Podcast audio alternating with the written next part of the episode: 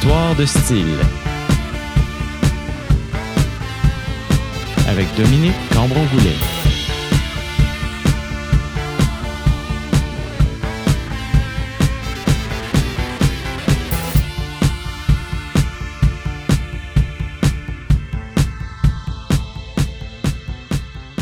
Bonjour chers auditeurs et bienvenue à Histoire de style, l'émission documentaire qui vous fait revivre l'évolution des styles musicaux au Québec. Cette semaine, une grosse émission puisque nous parlons d'un style qui a eu beaucoup de succès euh, ici au Québec, le punk rock.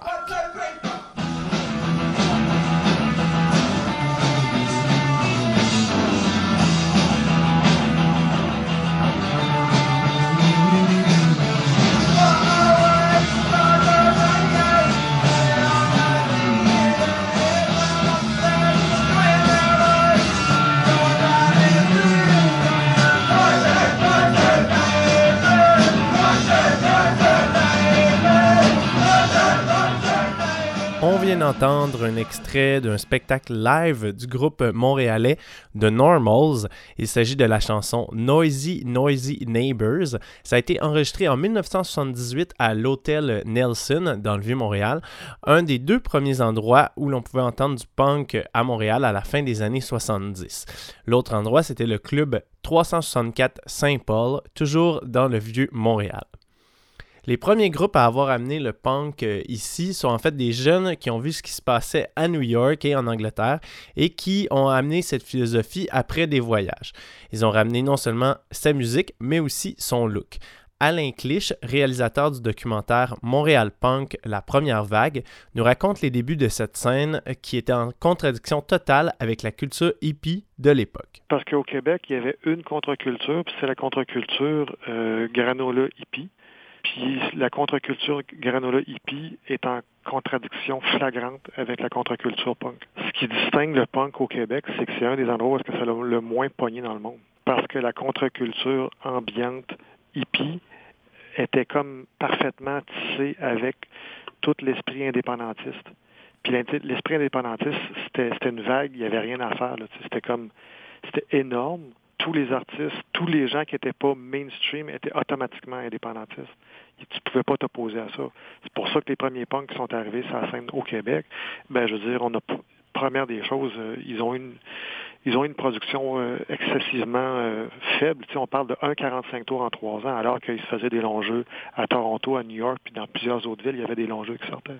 Ce seul 45 tours, c'est celui du groupe de 222s formé de Chris Barry au chant, Pierre Major à la guitare, Joe Serrato à la basse et Louis Rondeau à la batterie. Fait en 1978, ce disque est le premier enregistrement punk du Québec. Il comprend les pièces First Studio Bomb et I Love Susan.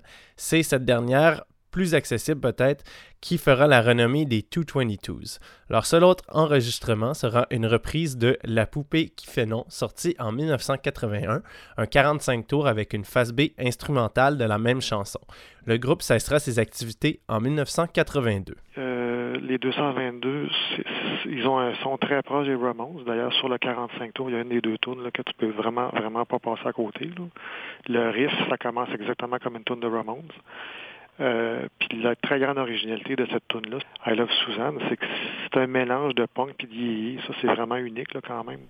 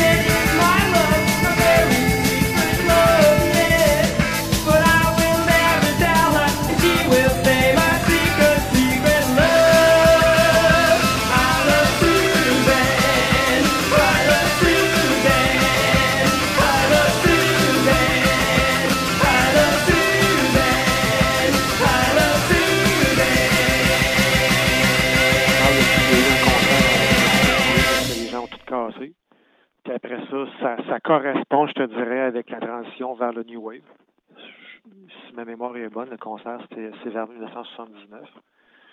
Euh, puis si tu regardes au niveau mondial, c'est à peu près les mêmes années. On parle de 78-79.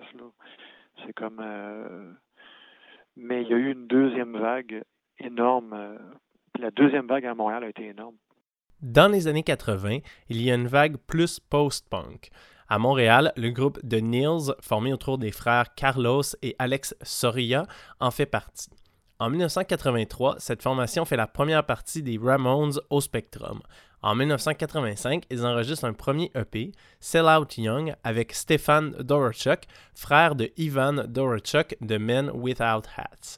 N'oublions pas que les scènes New Wave et Punk sont très proches à cette époque. Finalement, The Neils enregistrera en 1987 leur seul long jeu, The Neils. Ça connaît un bon succès critique, notamment dans le Rolling Stone, mais le groupe ne pourra pas percer. On va écouter Daylight, une pièce tirée du EP Sell Out Young, sorti en 85.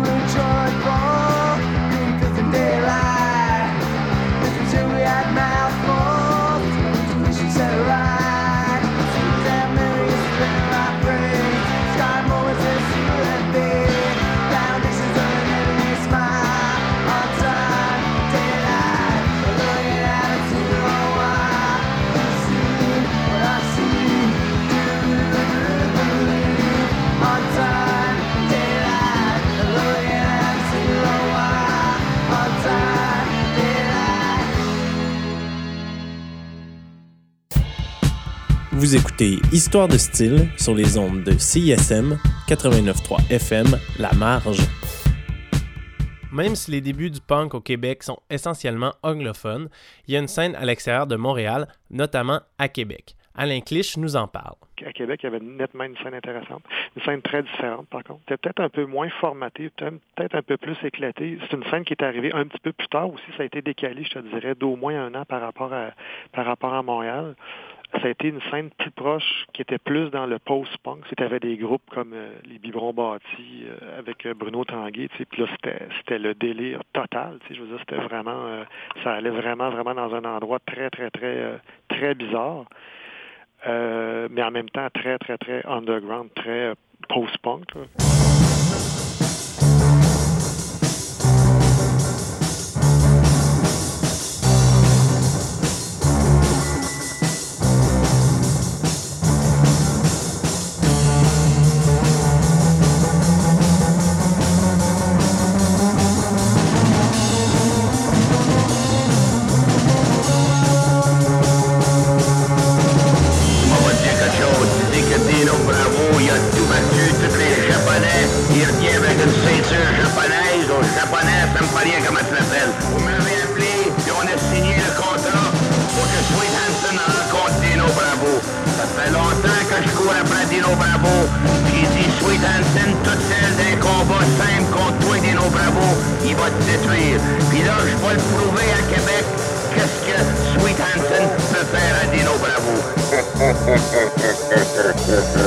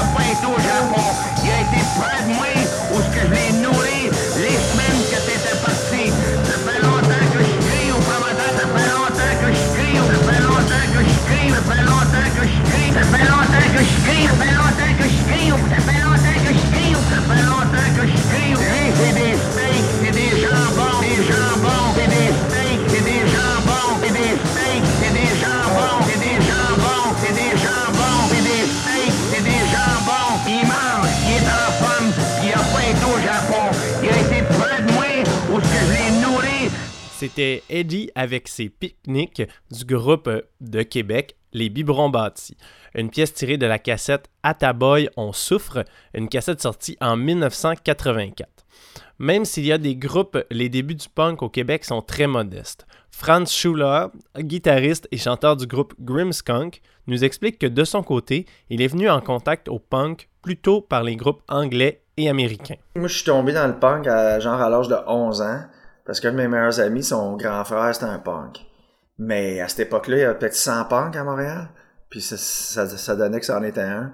Euh, puis on allait chez lui, puis lui avait les disques de, mettons, Sex Pistols, euh, Stranglers, Angelic Upstarts, euh, mais c'était tout du punk anglais, fin des années 70.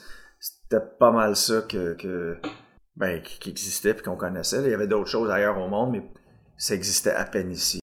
Le punk, ça a toujours été très populaire par après au Québec. C'est un style de musique qui a, pogné les années 90. Les, les jeunes, euh, ils ont vraiment embarqué dans, surtout je dirais dans le mouvement skate punk. Euh, c'est le, le, Vans Warp Tour. Euh, pendant les 15 premières années de, de, son existence, la plus grosse date en Amérique du Nord, c'était Montréal. Fait que c'était très big. Mais ça, c'est plus quand Grimmskunk a vraiment commencé à tourner et puis faire des albums, pas avant qu'on existe. sais moi, je, on était dans un band hardcore, Fatal Illness, moi, Joe et Peter, les trois des, des gars de Grimmskunk, euh, quand on avait comme 15 ans. Puis oui, il y avait des punks, là, mais toutes les shows punks se passaient dans des salles de 200-300 personnes. Ça n'allait pas plus gros que ça. On allait voir DRI, euh, un des, groupes qui faisait plus les jeunes à, cette époque-là, puis c'était sold out à 350 personnes. Dans la seconde moitié des années 80, non seulement plusieurs artistes punks s'étaient tournés vers le New Wave, mais il y a aussi la scène métal qui commence à pousser un peu partout. C'est à ce moment-là qu'on commence à voir naître une scène qu'on appelle alternative au Québec. Ça correspond aussi à l'émergence des premiers groupes de rock indépendants aux États-Unis. C'est dans ce tourbillon que naissent plusieurs groupes alternatifs québécois qui incluent le punk dans leurs atouts mais qui puisent leurs influences de manière plus large. On pense à Grimmskunk, Banlieue Rouge, Groovy Aardvark et bien d'autres. Franz Schuller nous en parle. Déjà les bandes entre guillemets punk de l'époque euh, si on peut parler de Banlieue Rouge, Barf, Groovy, Grimskunk et certains autres, il n'y en a aucun de ces groupes-là, peut-être à l'exception de Banlieue, qui sont vraiment, qui ont juste un style, étant le punk. Euh, Barf, il y a du punk, il y a du, trash, il y a du metal, il y a du grindcore, euh, euh, il y a du québécois. Groovy, il y avait du folklorique, il y avait du gros prog, il y avait beaucoup, beaucoup de métal, il y avait beaucoup, beaucoup de, de, de, de, de, rapidité d'exécution. C'était quasiment du rush accéléré. Euh, Grimskunk, ben, c'est quasiment le band le plus inclassable de tous parce qu'on on allait virer dans le reggae, dans le ska, dans le world, dans le punk, dans le metal, dans le, ça partait dans tous les sens. La première vague de ces groupes-là, Alterno, avait beaucoup de base dans le punk, le metal, etc., mais c'était pas des, des bands 100% punk. Ça, c'est sûr et certain. Euh, puis par rapport à ce qui se passait au niveau des événements, il y avait rien. Rien, rien, rien du tout. On était dans le jungle avec des machettes. On essayait de trouver des salles ou des bars qui voulaient bien nous faire parce que justement des places comme le Spectrum, on voulait rien savoir du style de musique qu'on faisait. On avait la chance de pouvoir faire euh, au début des petits clubs, euh, la terrasse, Jealous Rock Café, ensuite euh, les Foufounes électriques, puis des places comme ça par la suite. Euh, puis ça m'a permis de grandir notre public, euh, puis, puis de se rendre meilleur comme band. Mais en région, on allait dans les salles de, de, de clubs aramistes, les salles de Chevalier de Colomb, on allait dans les bars miteux, euh, puis on, on, on, ramenait des jeunes purement par le bouche à oreille. Euh, grosso modo, on faisait tout nous-mêmes. L'industrie nous ignorait, les médias nous ignoraient, les radios nous ignoraient. Puis c'était difficile, mais en même temps, ça faisait partie de... Ça faisait partie du charme, puis, puis, puis je dirais, de la communauté qu'on a créée, des gens qui, qui, qui, justement se sentaient pas concernés par, par la société mainstream at large, puis qui, qui essaient de créer quelque chose de différent, puis qui s'identifient à ça.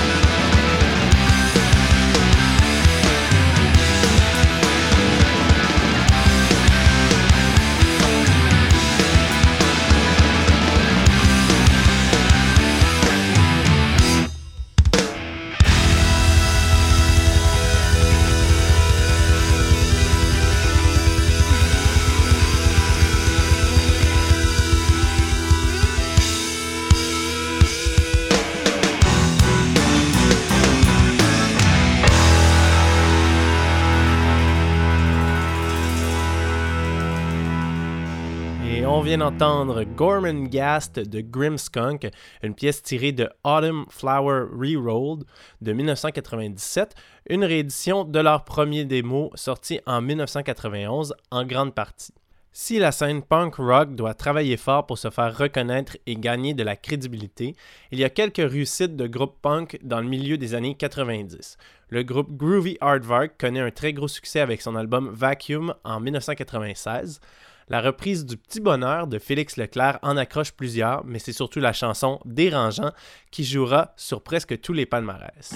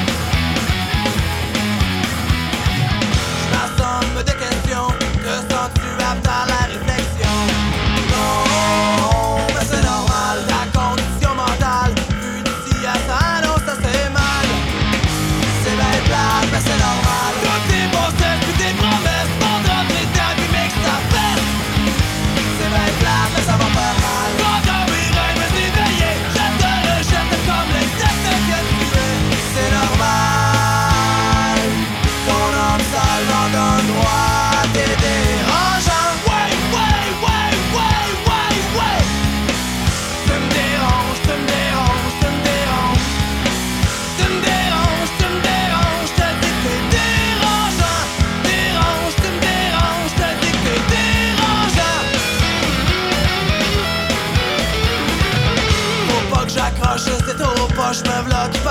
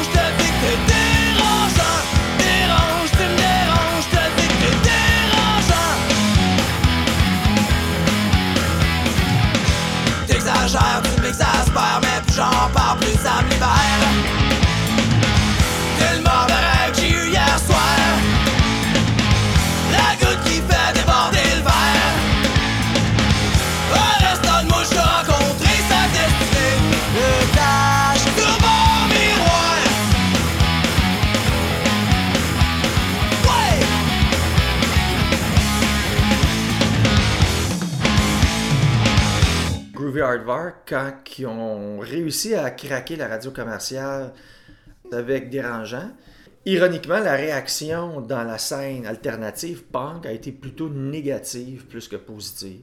Il y a sûrement des fans de Groovy qui étaient bien contents de les entendre à la radio. La majorité des, fans de Groovy étaient pissed off que Groovy joue à la radio. Puis ça a joué contre Groovy, ironiquement. Pas au niveau de leur vente de disques, etc., mais au niveau de... Euh, comment que ça s'est comment ça s'est senti à l'intérieur de, la scène alternative. Euh, c'est presque comme si euh, les gens leur en voulaient d'avoir réussi à, à, passer à Radio Commerciale. Vous écoutez toujours Histoire de style où on parle aujourd'hui de l'évolution du punk au Québec. On a vu jusqu'à maintenant que les groupes punk sont très éclectiques et mélangent beaucoup de styles. Vers la moitié des années 90, il y a une scène ska qui se développe au Québec et ce sera un des genres qui influencera les groupes punk de l'époque. Matt Coiler, chanteur de la formation The Planet Smashers, nous explique pourquoi les deux styles se mariaient bien. Pour la plupart, euh, la scène euh, dans l'Amérique euh, du Nord et aussi en, Angleterre.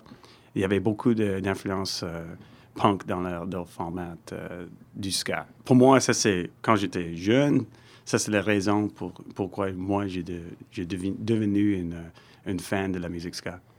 Ouais, beaucoup d'énergie et c'était fun et, en même temps c'était un peu euh, un peu badass, you know?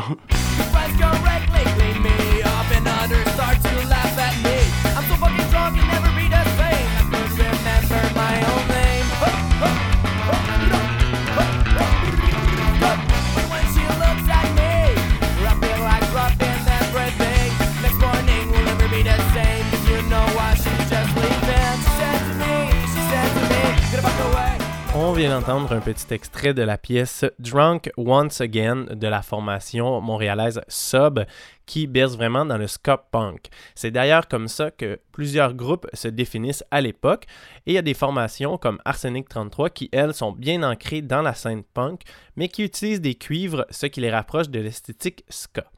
Si le groupe Me and Morgan Tyler avait déjà séduit quelques adeptes du ska au début de la décennie 90, c'est vraiment vers 95 que l'on voit apparaître plus de groupes avec les Planet Smashers, mais aussi les Kingpins, qui se rassembleront pour former une petite étiquette de disques indépendante, Stomp Records. Moi, j'étais euh, en train de faire euh, mes études à McGill. Et puis, j'ai commencé à jouer avec des amis à McGill. Et puis, on joue un peu. est-ce qu'on va essayer de faire un enregistrement? Éventuellement, on a fait la première chanson. Et puis, on, savait qu'il y avait un autre groupe ska à Montréal. C'était les Kingpins à ce temps-là. Et puis, on parlait ensemble. On, on voulait faire une, une 7-inch originellement. Mais éventuellement, on a commencé à parler. Et on a trouvé qu'il y avait beaucoup d'autres groupes qui jouent ska partout au Canada. Et la compilation, oh, éventuellement, on parle ensemble, on, on prépare une compilation et ça sort dans 99. Et puis ça, c'était le commencement de Stomp Records. Crash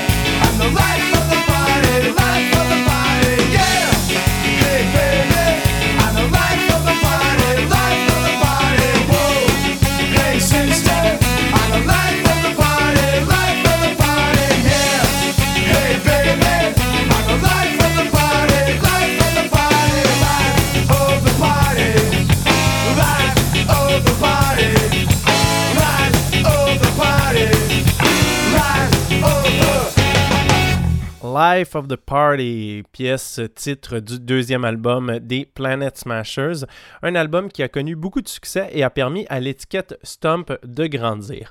On écoute Matt Coiler là-dessus. Avec l'étiquette Stamp, ça, c'est la première fois où l'étiquette avait un peu d'argent. Um, et puis, on peut réinvestir dans les autres groupes, um, dans la scène montréalaise. On a commencé à travailler, juste après ça, on a commencé à travailler avec Reset et aussi Sub, l'année, euh, oui, juste l'année après, Life of the Party. Um, il y avait des, grou- des groupes comme Undercovers qui ont commencé à jouer avec nous euh, sur l'étiquette. Et euh, éventuellement, on a. I mean, jusqu'à Disney, juste avant Life of the Party, il n'y avait pas vraiment une étiquette. C'était vraiment moi et Jordan des Kingpins. You know, on travaille de notre maison. Et euh, quand Life of the Party est sorti, euh, nous avons euh, ouvert un petit magasin sur la rue Rachel. Et Mike McGee, un gars qui travaille avec Cargo Records, il a commencé à travailler avec nous. Et lui, il savait comment faire des choses, comme il, il comprenait la distribution et, et, you know, comment faire du marketing. Marketing? C'est quoi ça? yeah, I'm not kidding. Um, et you know, on a commencé de travailler ensemble dans une- forme plus professionnelle, mais toujours indépendant, complètement indépendant. Et puis, on a fait des relations avec une étiquette dans les États-Unis, euh, Moon Records. C'était une étiquette assez bien connue partout dans le monde. Et euh, avec cette euh, on travaille avec eux et puis ça juste commence à, you know, les, les ventes étaient assez faciles à de faire dans cette époque. You know, il n'y avait pas beaucoup de, de high-speed Internet.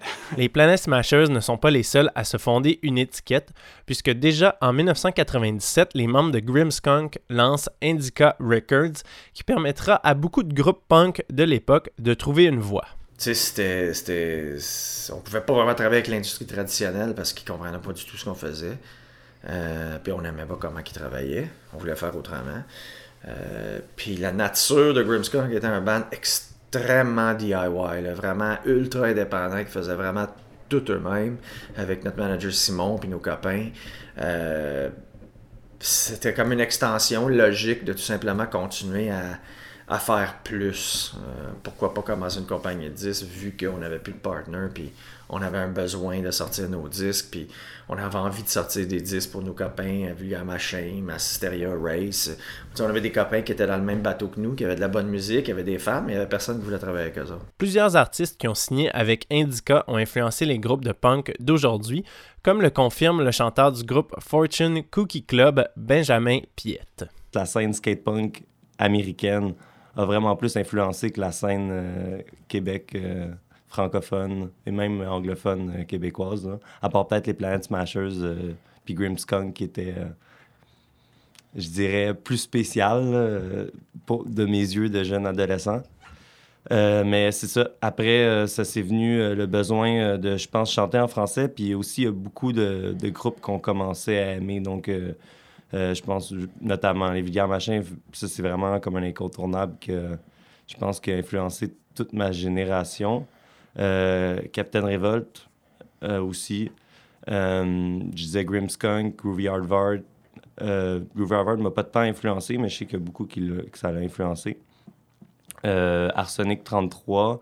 Euh, MAP aussi. MAP de Québec. qui d'ailleurs jouent encore aujourd'hui, puis qui sont vraiment, ils ont un excellent band, Charlie Foxtrot, qui sont les, membres de MAP, qui sont vraiment, vraiment, vraiment, vraiment, je trouve, un des meilleurs groupes au Québec de punk. En 1998, sur Indica Records, le premier album d'un groupe phare du punk au Québec voit le jour. Il s'agit de 2440 des Vulgaires Machins. Franz Schuller avoue avoir eu tout de suite le coup de foudre pour ce groupe dès qu'il a entendu leur premier démo. Écoute, moi, selon moi, quand moi j'ai écouté euh, le premier démo, euh, La vie est belle, des vulgaires machins qu'il avait enregistré dans le salon chez, euh, chez Guillaume. Euh, puis Max, quand il avait. Oh, c'est bon, écoute, il avait pas plus que 18 ans. C'est pas c'est Marie-Ève qui, qui avait donné le démo à Boris après un show au Club Aramis à Granby en 96 ou 97. Euh, puis on a écouté le démo en revenant euh, dans le char. Puis moi, ce qui, ce qui nous a... Boris aussi, il aimait ça. Euh, moi et Boris, on était fans tout de suite. Ce qui nous a frappé, c'était justement le côté irrévérencieux, le côté baveux des, paroles, le côté honnête et, et l'humour noir. Mais la qualité, non seulement des paroles, mais la qualité des chansons et des mélodies. Moi, je suis tombé euh, amoureux, fan de ce band-là la première fois que je les ai entendus, puis je reste aujourd'hui un fan fini du band. Moi, pour moi, Vulgaire Machin, c'est le meilleur band, punk. Là. Si on parle juste de punk, c'est le meilleur band punk francophone euh, qui existe, qui a existé euh, dans l'histoire. Les Vulgaires Machins, c'est un groupe qui influencera toute la scène punk qui découle par la suite. Benjamin Piette confirme que c'est très difficile de pas passer par le filtre Vulgaire Machin. Les Vulgaires Machins, c'est comme la référence québécoise. Tu peux pas jouer du punk rock francophone au Québec quasiment sans te faire associer aux Vulgaires Machins. hein. C'est les... c'est vraiment les seuls qui se sont démarqués. Puis je dirais, je pense que les Vulgaires Machins, s'ils avaient chanté en anglais, j'ai l'impression que ça aurait pu faire un- une espèce de tabac ailleurs qu'au Québec. Vraiment, les Vulgaires Machins ont un son qui est poppy, qui est accessible, qui est euh, des paroles qui sont euh, excellentes, qui sont, qui sont très critiques, donc qui s'associent bien au style musical punk.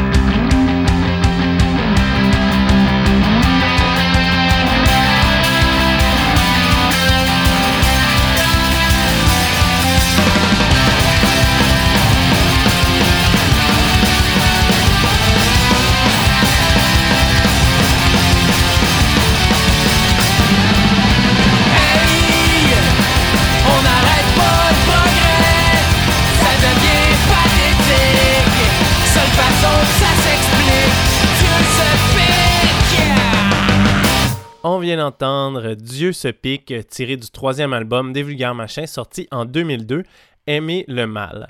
Si cet album-là connaît un franc succès, c'est vraiment en 2006 avec Compter les corps que le groupe sera plus populaire grâce à un son plus rock cette fois.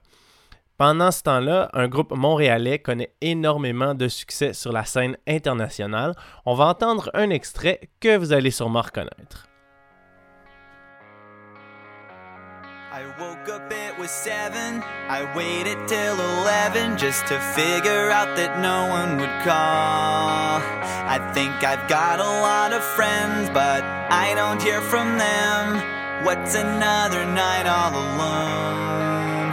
When you're spending every day on your own, and here it goes.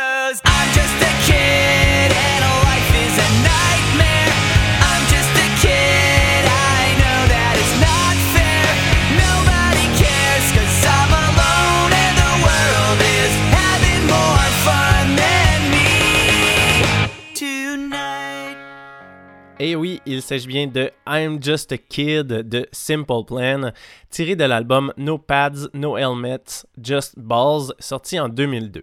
Si le groupe a connu un succès mondial avec des chansons rock très accessibles, il en reste que Simple Plan est à la base un band de punk de la région de Montréal qui euh, œuvrait sous le nom de Reset.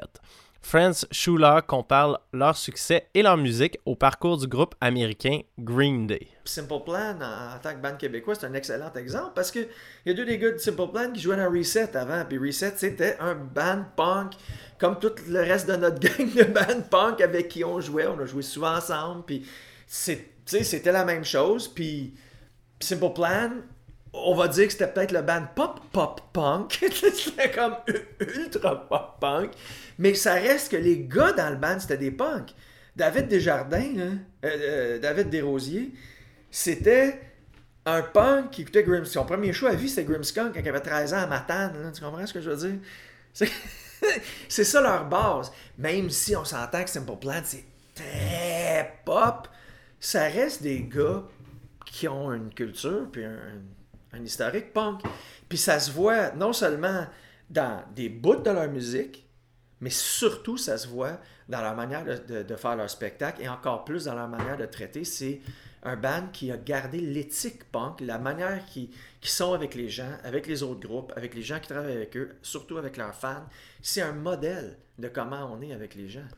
Si le son du punk québécois des années 90 est marqué par l'éclectisme, le début des années 2000 est vraiment marqué par l'influence des groupes américains plus pop comme The Offspring, Green Day ou Blink 182. Benjamin Piette croit qu'il y a aujourd'hui un retour du balancier à cause de l'extrême popularité de ces groupes pop-punk, bien qu'ils aient contribué à l'essor du style et à amener du public. Moi, je pense que les gens y associent un peu, parce que le punk, le punk des années 90, ça a été un peu comme, tu sais, dénué à un certain point de, de sens, dans le sens qu'il y avait des revendications, je pense, dans les paroles. Puis maintenant, puis, c'était des fausses revendications, dans le sens, tu sais, euh, fuck l'autorité, euh, tu sais, on, on connaît tous les, les, chansons qui, qui restent populaires des années 90. Puis maintenant, je veux dire, j'ai quasiment honte des fois de dire, ouais, ah, t'as un band de musique, ouais, c'est quel genre?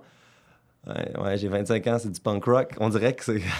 on dirait que quasiment, tu sais, c'est, rendu. Il y a comme une espèce de, de éternelle jeunesse dans le punk rock qui est à connotation négative au lieu d'être à connotation positive. J'ai, cette impression-là. Mais l'attitude do it yourself n'a jamais vraiment quitté le punk au Québec, malgré des succès commerciaux comme l'ont été Symbol Plan ou Les Vulgaires Machins à un moindre égard. Écoutons deux groupes indépendants de punk qui s'autoproduisent et réussissent tout de même à percer avec un son plus lourd. Tout d'abord, les Marmottes Aplaties, un groupe montréalais actif entre la mi-90 et 2004. On va entendre Détruire, c'est tiré de l'album Épisode sanglant sorti en 1999. Ce sera suivi des Ghouls, groupe de Québec réuni autour du chanteur Kid Kuna avec la pièce Crab. C'est tiré de l'album homonyme Les Ghouls. C'est paru en 2002.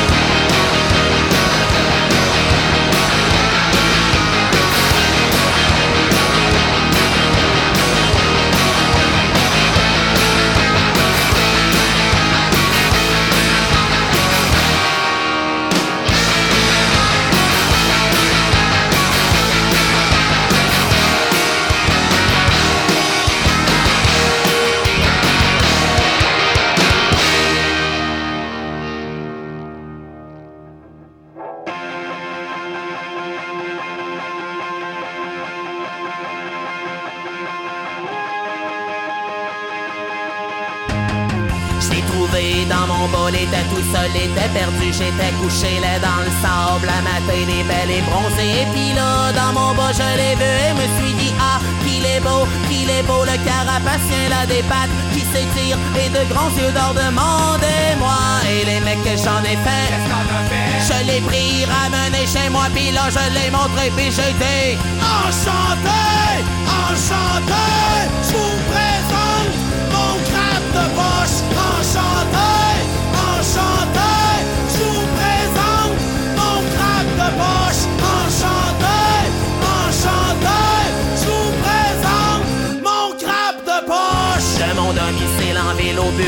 dans mes loisirs, je les veston. J'ai appris des tours des faisies le beau, faisait le beau sur ses pinces et caille, caille, caille. Camisole peinturée en jaune et en bleu, c'était le plus beau des crabeux. Tellement de ciel de moi, il le gardait dans ma poche. Je voulais pas le montrer, mais tu sais, sais, quand je recevais des invités, c'était plus fort, je le sortais et criais Enchanté, enchanté, je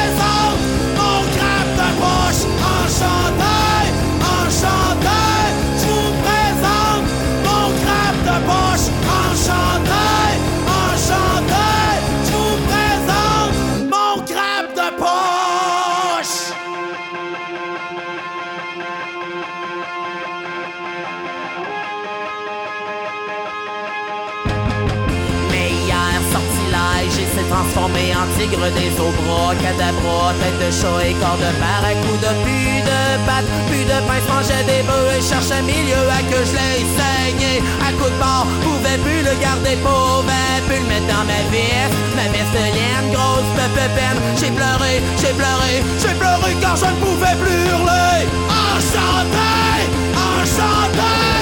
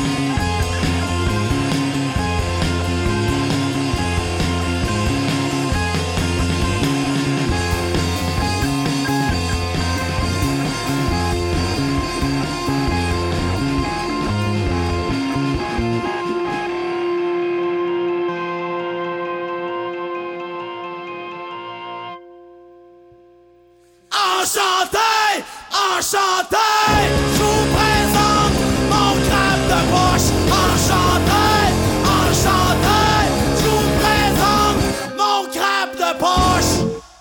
Pour Benjamin Piette de Fortune Cookie Club, si la scène actuelle de punk est dans un creux de vague à la suite de la prédominance du punk rock très commercial de la mi-2000, la scène est toujours très vivante. Ben, c'est comme tous les styles de musique, hein, dans le sens que oui, oui, oui, c'est sûr que maintenant on fait un show en région, quand tu as 50 personnes à ton show, tu es content, c'est vraiment c'est le fun, tu sais. Puis euh, c'est d'ailleurs une raison pourquoi on tourne pas tant au Québec, puis on va plutôt en France parce que la population a tellement pas beaucoup de personnes au Québec, on est 8 millions. 8 millions, euh, si tu comptes ceux qui aiment le punk rock sur 8 millions, puis dans ceux qui aiment le punk rock, ceux qui vont voir des shows, en région, ça commence à faire pas beaucoup de monde. Puis en plus, le punk rock francophone, c'est vraiment. euh, donc, oui, un creux. Sauf que c'est triste parce qu'il n'y a jamais eu autant de bons groupes punk rock francophones qu'en ce moment. Il y a Brutal Chéri, il y a Bon Vivant, il y a Charlie, euh, euh, Charlie Foxtrot. Je veux dire, il y, a- des bons groupes, il y a vraiment des bons groupes francophones qui sont différents. Puis pourtant, il n'y a personne pour les écouter. J'ai l'impression que il y a, vraiment moins, j'ai pas l'impression, il y a de moins en moins de groupes qui font des paroles engagées. Puis euh, mon idéal du punk rock, peut-être ouais, peut-être à un certain point, ça serait de qu'il y ait plus de groupes engagés, simplement parce qu'il y a beaucoup de choses qui se passent, puis que les gens ne parlent pas. Puis l'art, c'est supposé être un moyen de communication, un moyen de revendication. En fait, c'est l'art que je vois en général qui a un problème avec l'art en ce moment au Québec, parce a peu de revendications alors qu'il y a beaucoup de choses qui se passent. Puis c'est un moyen, un moyen de- d'information, c'est un moyen de. de- de- c'est de, la- c'est de la, de la scolarisation de la rue. là. Je veux dire, c'est. c'est- Tu peux apprendre des choses là, dans le. Dans, ça peut au, au moins te faire tiller sur un, un concept que tu que tu jamais réfléchi, une simple phrase, puis ensuite de ça, aller lire là-dessus. Tu sais, je veux dire, c'est. Il y, a- y y une portion éducative, je pense, euh, à l'art. Puis c'est dommage, effectivement, que le punk se, détourne un peu de ça. C'est sur ces constats sur la scène punk actuelle que se termine notre petit parcours dans l'univers punk québécois. J'espère que vous avez apprécié ce tour euh, d'horizon malgré la rapidité euh, fulgurante à laquelle ça s'est déroulé. Et n'oubliez pas de suivre Histoire de style sur Facebook. C'était Dominique Cambron-Goulet et on se laisse justement avec Fortune Cookie Club et la pièce Mauvais joueur. C'est tiré de leur album L'Histoire, c'est maintenant, paru en 2013.